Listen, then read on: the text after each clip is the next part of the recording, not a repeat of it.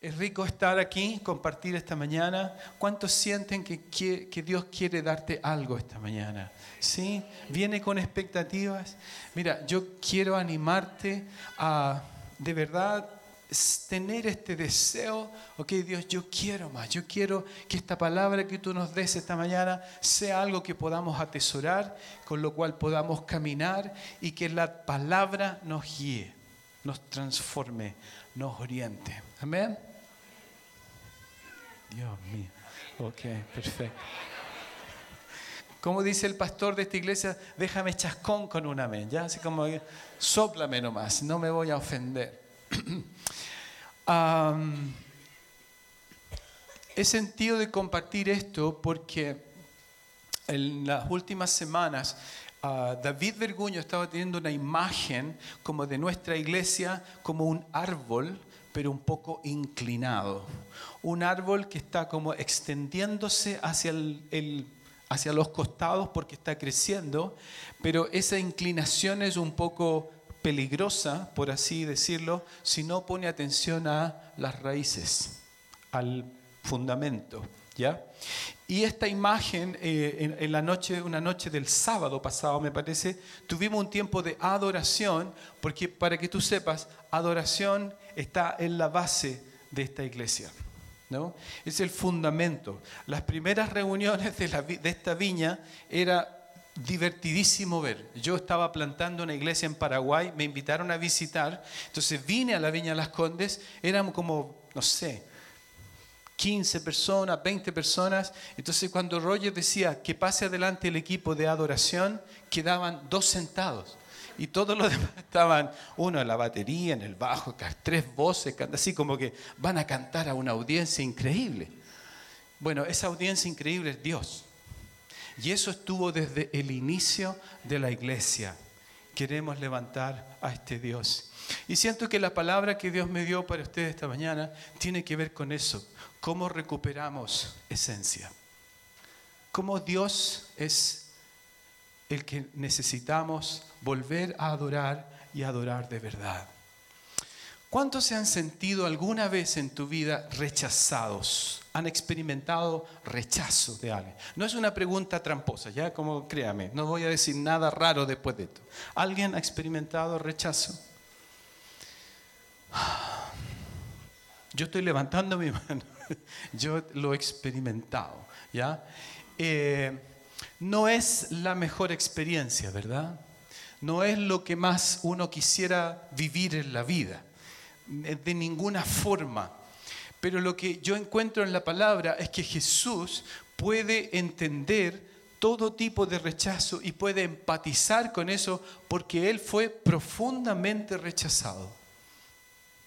Y, déjame explicarte un poco, si, tú lo miras desde su nacimiento, ni siquiera lo dejaron entrar a un lugar decente donde María podía tener el bebé. Tuvo que nacer en un establo. A los dos años tuvo que viajar por obligación a Egipto, porque no era bien recibido ahí en Nazaret. Jesús dijo que él vino a lo suyo, a su pueblo, pero los suyos no le recibieron.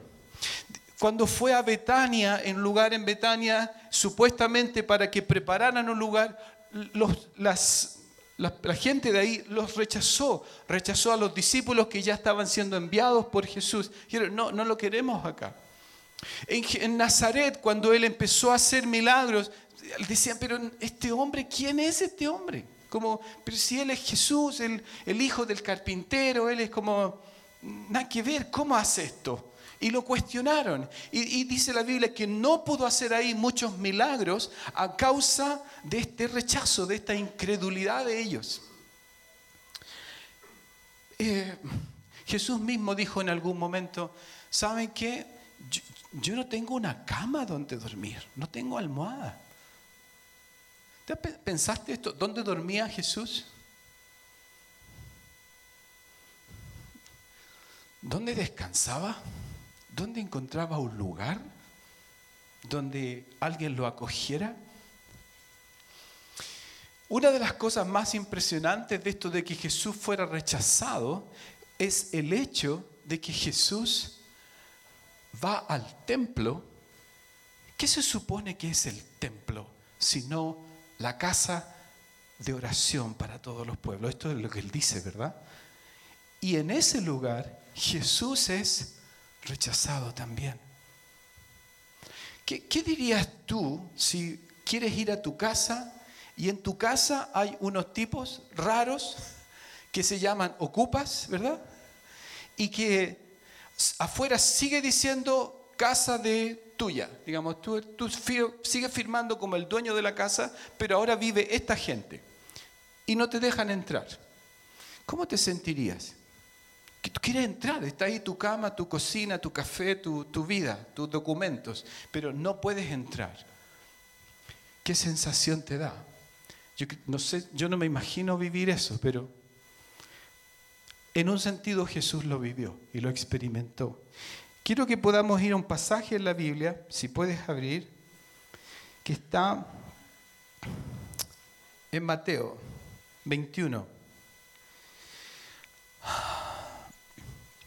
Y dice en Mateo 21, versículo 12, entró Jesús en el templo de Dios y echó fuera a todos los que vendían y compraban en el templo y volcó las mesas de los cambistas y las sillas de los que vendían palomas y les dijo, está escrito, mi casa, mi casa, casa de oración será llamada, mas ustedes la han hecho cueva de ladrones. Y vinieron a él en el templo ciegos y cojos y Jesús los sanó. Pero los principales sacerdotes, los escribas, viendo las maravillas que hacía y a los muchachos aclamando en el templo diciendo, Osana al hijo de David, se indignaron y le dijeron, ¿oyes lo que estos dicen? Jesús le dijo, sí.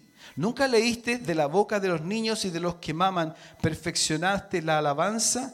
Y dejándolos, salió fuera de la ciudad a un lugar que se llama Betania. ¿Y qué hizo allí? Se hospedó. Mira la, imagen. Jesús viene a su casa, casa de oración, casa de comunión con su Padre. ¿Y qué es lo que ve? Que armaron un negocio en su propia casa, aunque la seguían llamando casa de Dios y casa de oración. ¿Y sabe qué le dio a Jesús? Le dio rabia, se enojó y agarró el látigo y lo con todo, así como enojadísimo, y lo sacó de ahí. Había, dice, y, los que miraron dijeron, mira, el celo por su casa lo consume. Yo no sé si, si puedes como imaginar un poquito esta percepción de este Jesús que trata de llegar al espacio que le corresponde y en ese espacio no puede entrar. Porque no era bienvenido. ¿Dónde fue? ¿Dónde se fue? A un lugar una aldea a tres kilómetros de Jerusalén, cerca del monte de los olivos, cerca del huerto de Getsemaní, que fueron lugares muy sensibles en el proceso y en la vida y ministerio de Jesús, y en una aldea que se llamaba Betania. ¿Y sabes por qué fue ahí? Porque cuando llegó allá, salió una mujer a recibirlo y le dijo, Jesús, eres bienvenido a mi casa. Y esa mujer se llamaba Marta. Y en Betania eh, vivía, estaba esta aldeíta donde vivía Marta, Lázaro, su hermano, y María, su hermana. Y la Biblia dice que María lo servía, perdón, Marta lo servía. Marta preparaba comida para él. Yo creo que Marta preparaba la cama donde Jesús podía dormir. Yo creo que Marta sabía de que Jesús pasaba algunas noches ahí en el Monte de los Olivos, donde hay cuevas y donde probablemente Jesús oraba a su Padre, pero dormía finalmente en una cueva. Y sabía que este Jesús no era, la gente afuera lo usaba, lo servían, pero, pero él no recibía nada. Y Marta preparaba este espacio. Y María, ¿sabes qué hacía? Se sentaba a los pies de Jesús y no la movía nadie de ahí. María, podían quedar las camas deshechas, la losa sucia en la cocina, las cosas sin hacer, pero ella se sentaba. ¿Y qué hacía? Escuchaba. Y yo, yo imagino, ¿te imaginas a María como, como que podías pasar, no sé, las polillas, las moscas, lo que pasara, terremoto, pero ella estaba sentada a los pies de Jesús. ¿Y qué hacía Lázaro, su amigo?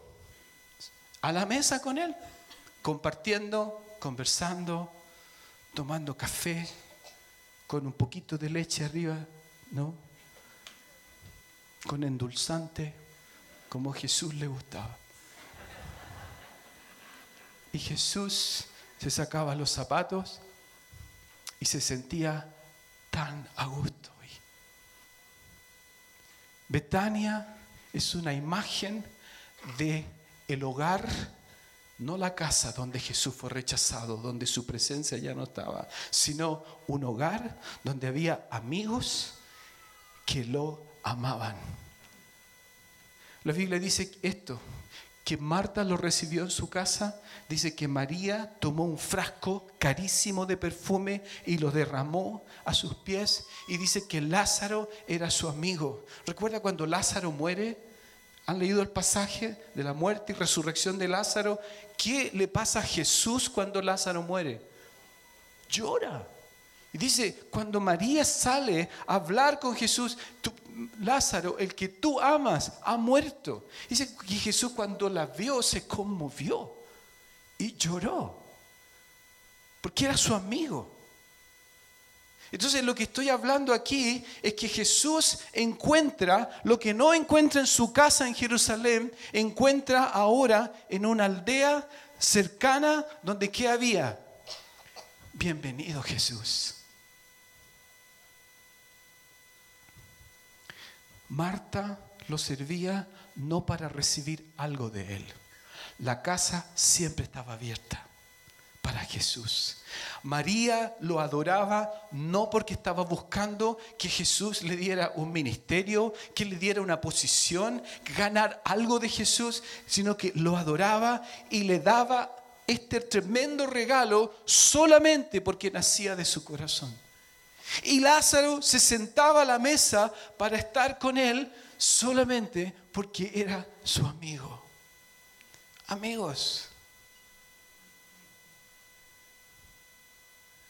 cuando uno de los discípulos, algunos discípulos seguían a Jesús, un momento le presentan a la madre de los discípulos y la mamá le dice, Jesús, porfa, ya que mis hijos te sirven, ya que mis hijos son tus discípulos, cuando tú vengas en tu reino, por favor, siéntame a este a tu derecha y el otro, porfa, a tu izquierda.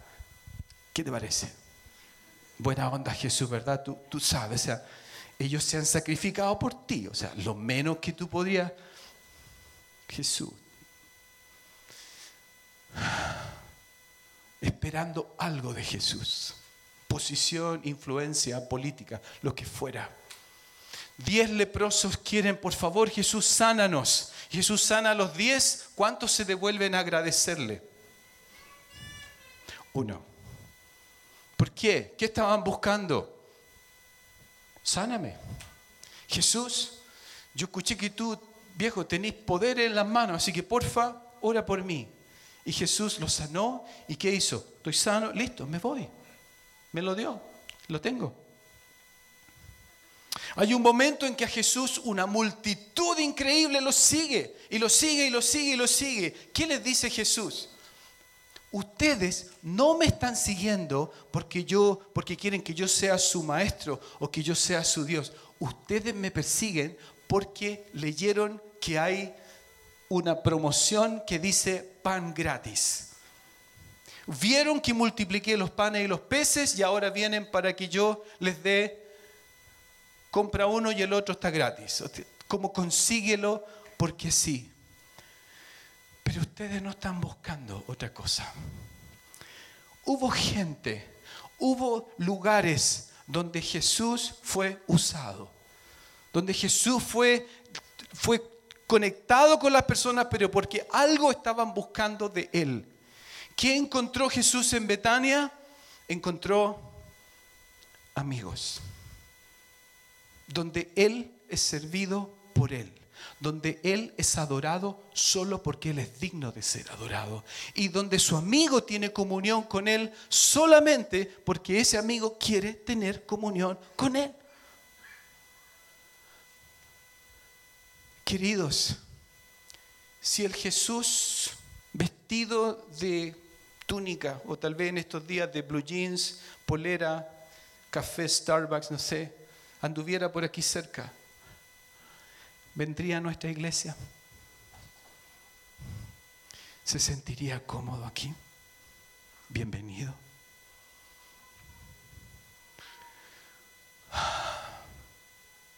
Mira, es interesante ver en la Biblia algunas cosas que ocurren y que nos muestran uh, cómo este, este Jesús, de alguna forma lo que encuentra en Betania es, una, es de una realidad diferente. Y eso hoy tiene que desafiarnos a nosotros. Hay una palabra, hay un pasaje que está en Marcos 11 Dice desde el 12, no, perdón, 7, 7 al 11. Mira lo que dice esta, esta escritura. Y trajeron el pollino a Jesús y echaron sobre él sus mantos y se sentó sobre él. También muchos tendían sus mantos por el camino, otros cortaban ramas de árboles, las tendían por el camino y los que iban delante y los que venían detrás daban voces diciendo, Osana, bendito el que viene el nombre del Señor, bendito el reino de nuestro Padre David que viene, Osana en las alturas. Y entró Jesús en Jerusalén y en el templo y habiendo mirado alrededor, todas las cosas, dice, como ya anochecía, se fue a... ¿Dónde fue? ¿Qué dice tu Biblia? Se fue a Betania. ¿Es rara esta historia o no? Es como, mira, mira el cuadro. Jesús sube al pollino, se sienta en el, burrito, entra en la ciudad, hay una procesión enorme, gente gritando, gente alabando, cortando ramas, tirándolas por el suelo, diciendo, el Hijo de David, Osana, bendito el que viene, etcétera, etcétera. Y van y gritan y lo alaban y todo, hasta que la procesión termina en un punto. ¿Cuál es eso? El templo, la casa de Dios, la casa de Jesús. Y dice que ahí termina, ahí acaba y se supone ahora que Jesús debería haber entrado a su casa. Pero ¿qué hace Jesús? Mira alrededor, todos lados, y dice que se hace tarde, se hace de noche. ¿Y a dónde va? A Betania. Lo que no encontró en su casa, tuvo que encontrarlo en este espacio donde gente lo servía, lo adoraba y tenía comunión con él por él. ¿Qué había acá? Había un evento. Fue un momento increíble de mucha alabanza, de mucho ruido, de mucha cosa, pero a la hora que llegaba la noche, bueno, Jesús, no sé a dónde va a dormir tú. Y Jesús se dio cuenta. Fue bienvenido. Algunos dicen que los mismos que lo alabaron cuando trajeron estas ramas y mantos y todos eran los que después gritaron, crucifícalo.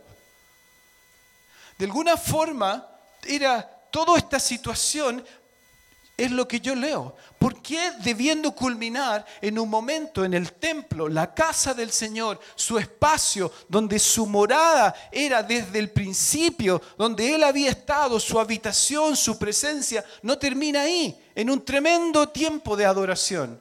El Señor Jesús siente que se acabó. No hay más procesión, no hay más canto, se hizo de noche. ¿Dónde va? A un lugar donde de nuevo, cuando él toca la puerta, abre y aparece una mujer y le dice, eres bienvenido a mi casa. Pasa Jesús, tenemos una cama limpia para ti. Y donde de nuevo su amigo conversa con él y donde de nuevo su hermana menor todo lo que hace es adorarlo. Iglesia, ¿me sigue? Se puede tener casa, pero no hogar. Se puede construir ministerio, pero no necesariamente adoración. Se pueden hacer cosas para Jesús o se puede tener entusiasmo para Jesús, pero otra cosa es tener un corazón para Él. Otra cosa es que Jesús diga, quiero verte, mi amigo. Quiero encontrarme con la gente que yo amo. Probablemente este pasaje refleja esto de gente que está gritando y gritando nomás, esto que la Biblia repite tantas veces, dice, este pueblo de labios me alaba, pero su corazón no está conmigo. ¿Qué encontró Jesús en Betania? Que una mujer derrama a sus pies un- una ofrenda que costaba el salario de un año. Es decir, la calidad de la adoración de esa mujer hablaba de la calidad de Dios que esa mujer veía en Jesús. ¿Se entiende? Tu adoración, tu calidad de adoración, de ofrenda a Dios, cuánto, cuán intensa, cuán íntima, cuán real es, muestra quién es Dios para ti.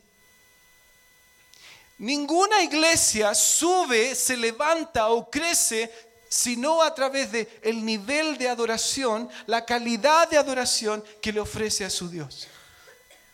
Por eso esta iglesia fue fundada en este principio. Si ustedes levantan mi nombre, yo atraeré a todos a mí mismo. Por años esta iglesia no hizo nada para salir a ninguna parte a decir, oye, ¿quieres venir a la iglesia?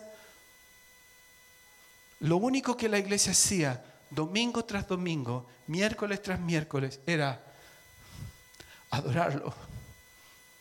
Jesús, te amamos. No hay nadie como tú. Jesús, eres levantado. Yo tuve el honor de venir a hacer la primera conferencia de adoración que hubo en la Viña Las Condes. Fui el invitado misionero de Paraguay a Santiago. Y me acuerdo, ¿cuál es el tema, Roger? Adoración. ¿Cómo, cómo adoración? Sí, adorar a Dios. La conferencia se trataba solo de eso, levantarlo, adorarlo. ¿Sabes qué empezó a pasar? Más y más personas fueron atraídas, no a un plan de evangelismo, no a un plan de extensión, sino a gente enamorada de Jesús. Wow. Hoy podemos seguir extendiéndonos como iglesia, donde quiera que Dios nos lleve, pero el corazón de esta iglesia es que Jesús sea levantado.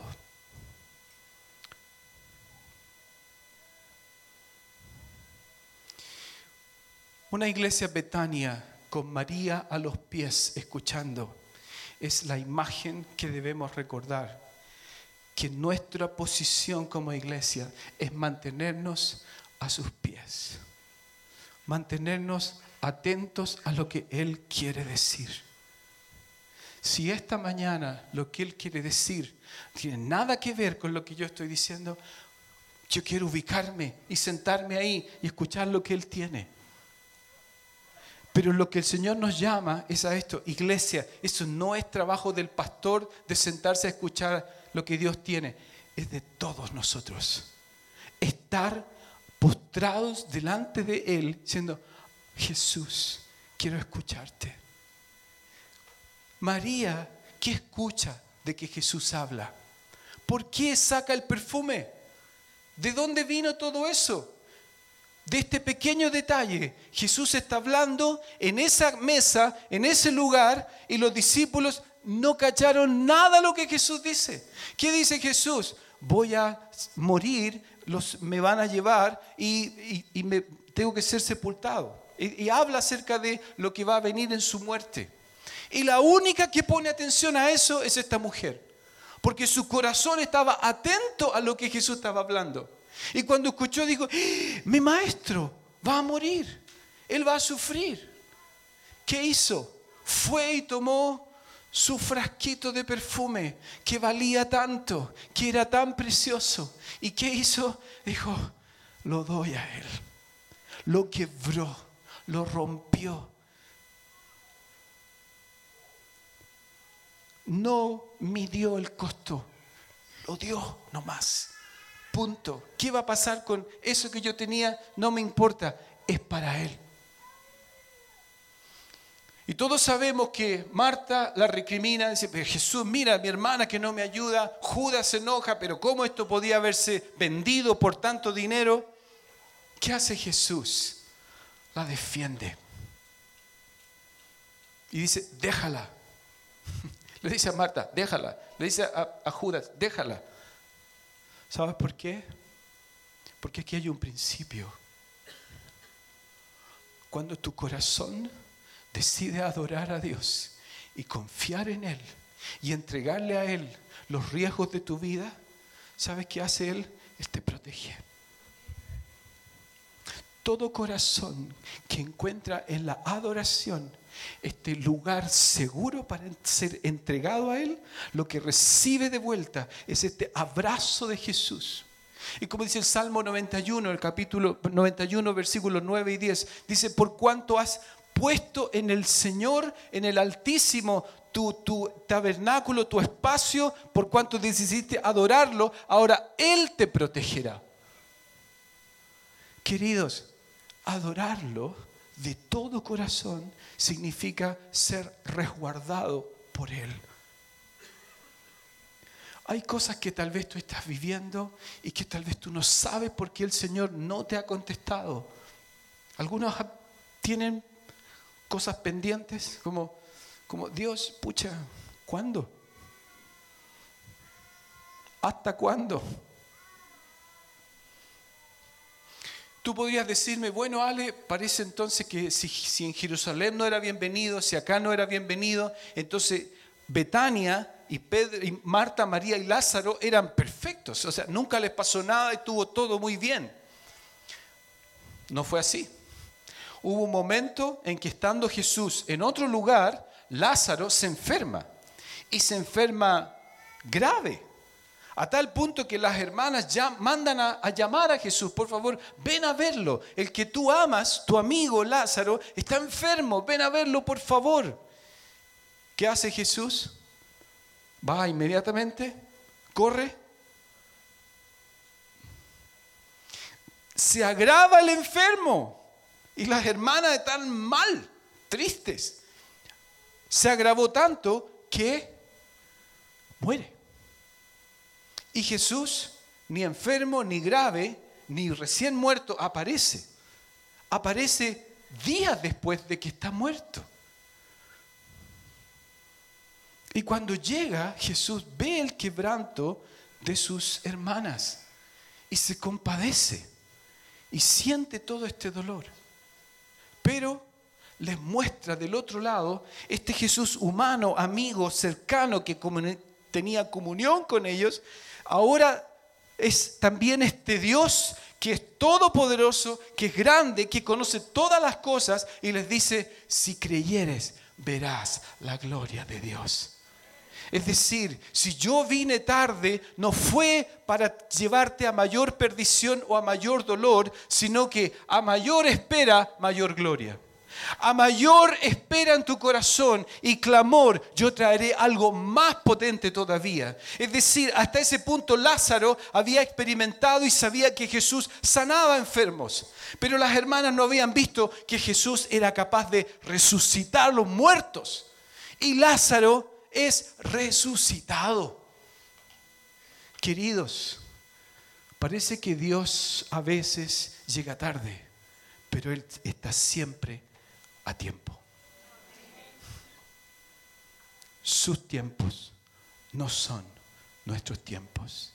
Pero algo de lo que sí yo estoy seguro es que si Él nos hace esperar es porque Él va a traer algo mejor. Él tiene mayor gloria. Yo tengo oraciones pendientes con Él. De la gloria a Dios.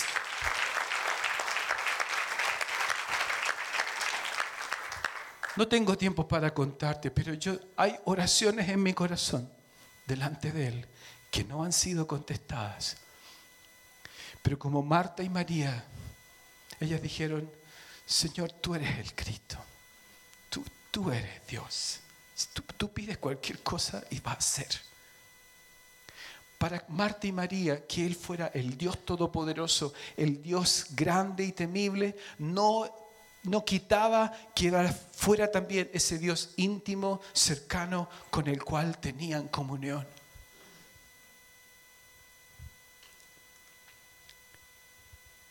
Si hay cosas que Dios te está haciendo esperar, es porque Él traerá lo mejor y no solo lo mejor en tus ojos, lo perfecto en su tiempo.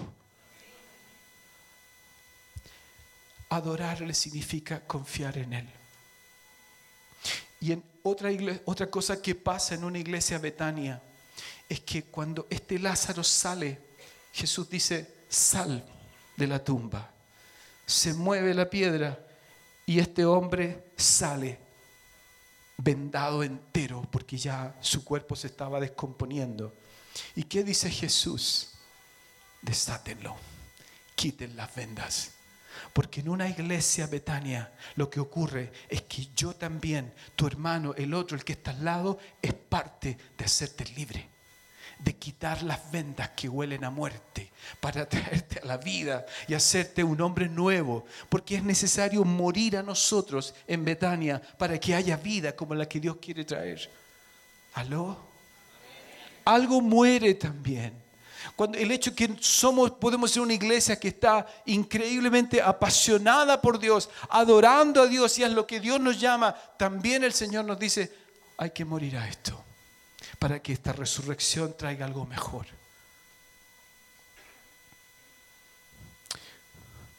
¿Cuántos me siguen en lo que estoy diciendo?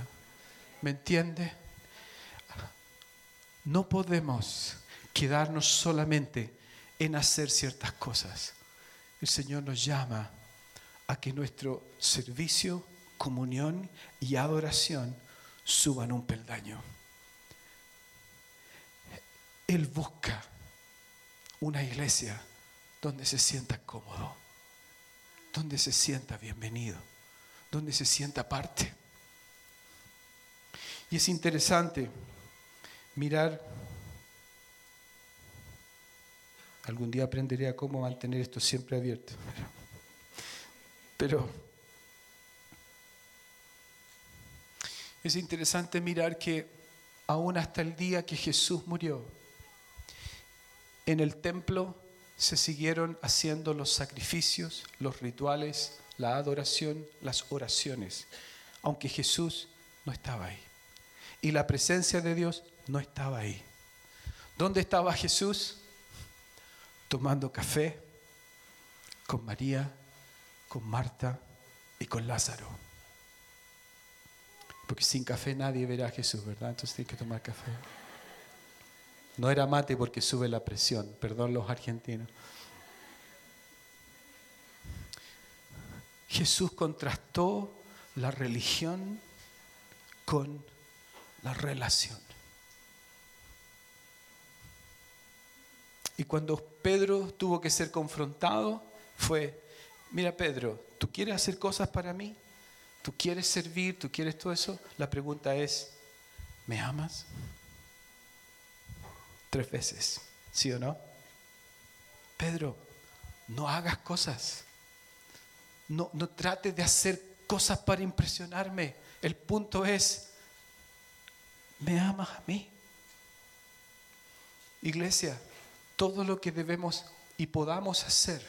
No se trata de ser cool, de ser como ahora estamos en Osorno y la estamos rompiendo y somos la viña Las Condes y somos como, no lo decimos así con orgullo, pero como que ah, humildemente, mira que somos bacanes, lo que estamos haciendo, extendiendo el Evangelio para allá y somos power. Lo que hiciste a uno de mis pequeñitos, a mí lo hiciste. Si visitaste a alguien al hospital, ve a Jesús. en el que estás visitando en el hospital. Si diste un vaso de agua a una persona en la calle, délo como a Jesús. Si lo que quiera que hagas tiene que ver con hacerlo para Él. Una mañana, estando en Betania, yo imagino que despertar para Jesús en Betania era hiper bacán, era increíble. Se levantaba y ya Marta había horneado pan. tenía pancito caliente con mantequilla, la sacaba como de una, ¿cómo se dice? Cenizas, ¿verdad? De rescoldo, el estilo chileno, no sé qué, pero algo. Y, y Jesús comía este pan, tomaba y de ahí se iba. Y fue, iba camino a Jerusalén. Y camino a Jerusalén encuentra una higuera. Y la Biblia dice que tuvo hambre. ¿Era hambre física? No, era hambre de anhelo en su corazón. Porque nuestro Dios, nuestro Jesús, siente anhelos, siente deseos. Y cuando va a buscar fruto en la higuera, no lo encuentra. Y no hay higos en la higuera. Y la maldice. Jesús iba de nuevo a donde se suponía que su presencia debía morar, pero sabía que ahí había solo religión. Las hojas de la higuera es religión. Cuando necesitamos poner hojas bonitas para que se vea bonito, estamos tratando de simular que su presencia ya no está. ¿Qué significa Betania? Lugar de higos. ¿Dónde encontró Jesús fruto? En Betania. En Betania. Encontró en ese lugar lo que se supone que los, la iglesia debe dar a él.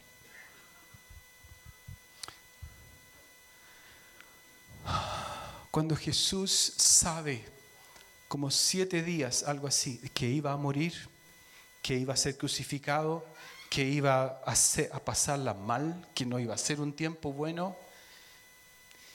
Si yo hubiera sido Jesús y sabía algo así, a punto de irme, tal vez yo, Alejandro, hubiese juntado a todos mis discípulos, a toda la gente que me seguía y habría hecho una conferencia. La primera conferencia eh, con Jesús presente, ¿no? Las demás, no sé, la hará Pedro, la hará alguien más, pero ahí la conferencia de ¿Cómo vamos a ganar el mundo? ¿Cómo vamos a hacer esto? O tal vez me habría juntado con los doce un retiro, ayuno y oración para que, ya, si yo me muero, ustedes chiquillos, háganla bien. Y, y, tú, Judea, tú, Samaria, y tú, viejo Jerusalén, y ustedes dos vayan por acá, por Jericó, y etcétera. O no sé, hubiese hecho tal vez otra cosa, pensando en planes. ¿Sabes qué hace Jesús? Adivina dónde va a pasar sus últimos días antes de morir. La Biblia dice que antes de morir y sabiendo que iba a morir, pasó sus últimos días con María, con Marta y con Lázaro en Betania. ¿Por qué? Porque ahí Jesús era reconocido, era bienvenido, era adorado y tenía comunión. En un lugar cerca de Betania, de espalda a Jerusalén, monte de los olivos, mirando hacia Betania, dice un experto, Jesús, dice, estaba, se juntó con todos la gente que le había seguido. Eran cerca de 500 personas. Y dice que Jesús, estando con ellos, dice, los bendecía. Y los bendecía y los bendecía. ¿Y qué hacían ellos? lo adoraban, lo adoraban. ¿Y sabes qué empezó a pasar? El Señor Jesús empieza a ser levantado. Y fue llevado hasta el cielo, hasta el lugar de su trono, donde Él es Rey de Reyes y Señor de Señores. Pero eso ocurrió cerca de Betania. ¿Por qué? Porque es el nuevo, es el nuevo tipo de familia que el Señor Jesús quiere tener si ustedes me adoran y levantan mi nombre, vendrán, serán atraídos hacia mi presencia. ¿Qué importó en Betania? que Jesús estaba. ¿Qué importaba? Compartir con Él y que Él estuviera siempre bienvenido. Y esta mañana, queridos, es posible que haya cosas que tú sientes que están pendientes. Pero he orado por esto y esto no ha resultado y esto no lo veo y tengo temor de esto. Ese es tu frasco de perfume. Esa es tu ofrenda. Eso es lo que tú puedes traer delante del Señor. Eso es lo que tú puedes decir, ¿sabes Dios? Aquí está. Yo puedo confiar en ti, adorándote, levantándote, exaltándote, teniendo comunión contigo. Yo quiero invitar al equipo de adoración que vengan, por favor. Y quiero invitarte a ponerte de pie conmigo.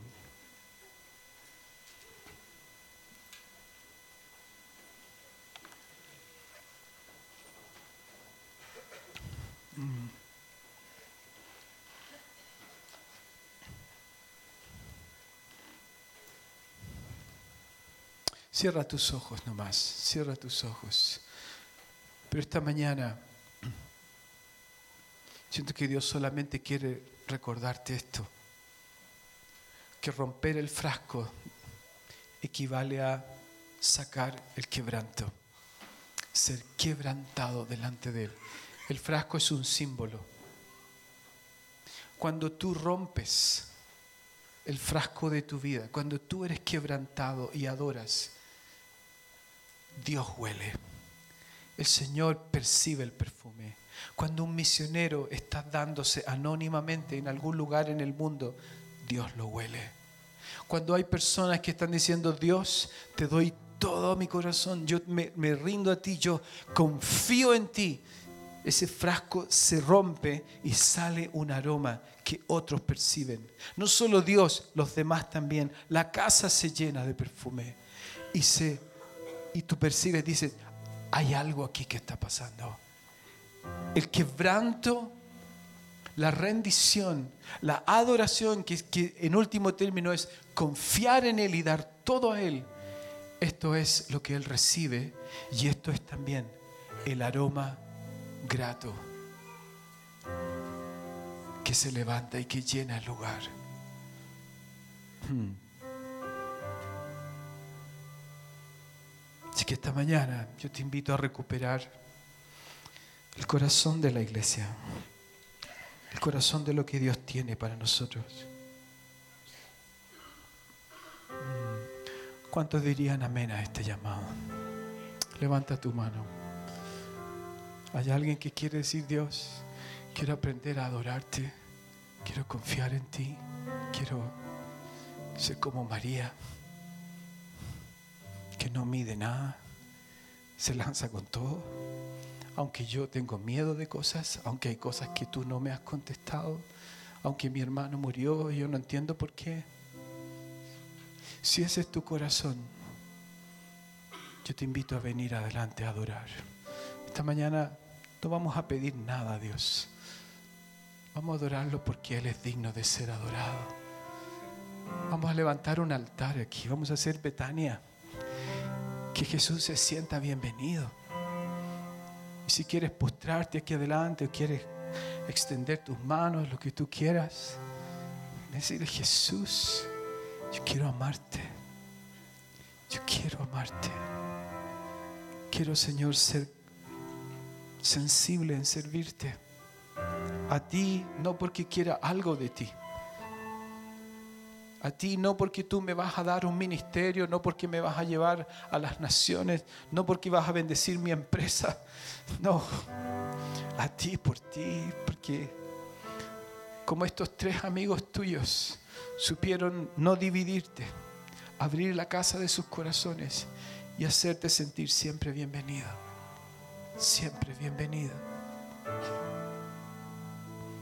Así que esta mañana guárdate tu petición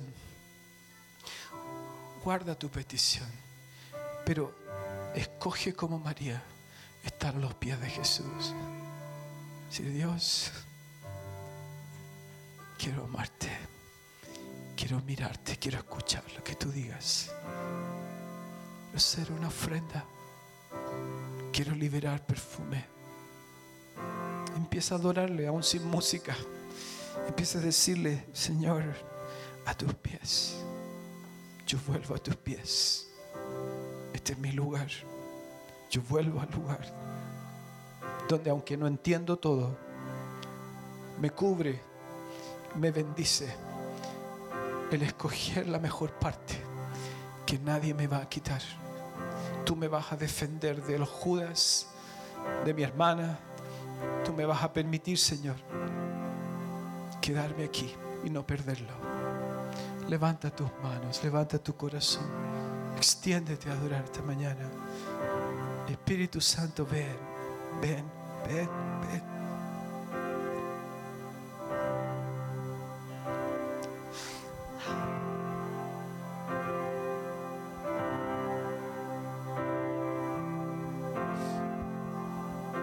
Queremos conocerte, Jesús.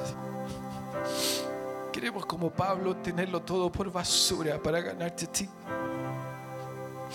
Señor, que nuestros diplomas, nuestros logros, Señor, que todo lo que podemos sentir que es digno de orgullo para nosotros, Señor, podamos postrarlo como una corona delante de ti. Y decirte, Dios, no son nada, porque tú eres increíble.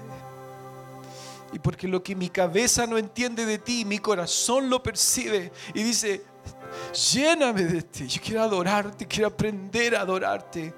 Quiero rendirme, quiero saber caminar y esperar y adorándote, Señor. Abrirte mi casa, que no sientas como que llegaste al templo y tuviste que devolverte porque nadie te iba a invitar a quedarte. Padre, queremos ser una iglesia que ofrezca morar, no que vengas a visitarnos. Más, Dios, más, más de tu espíritu en este lugar. Más. El cielo.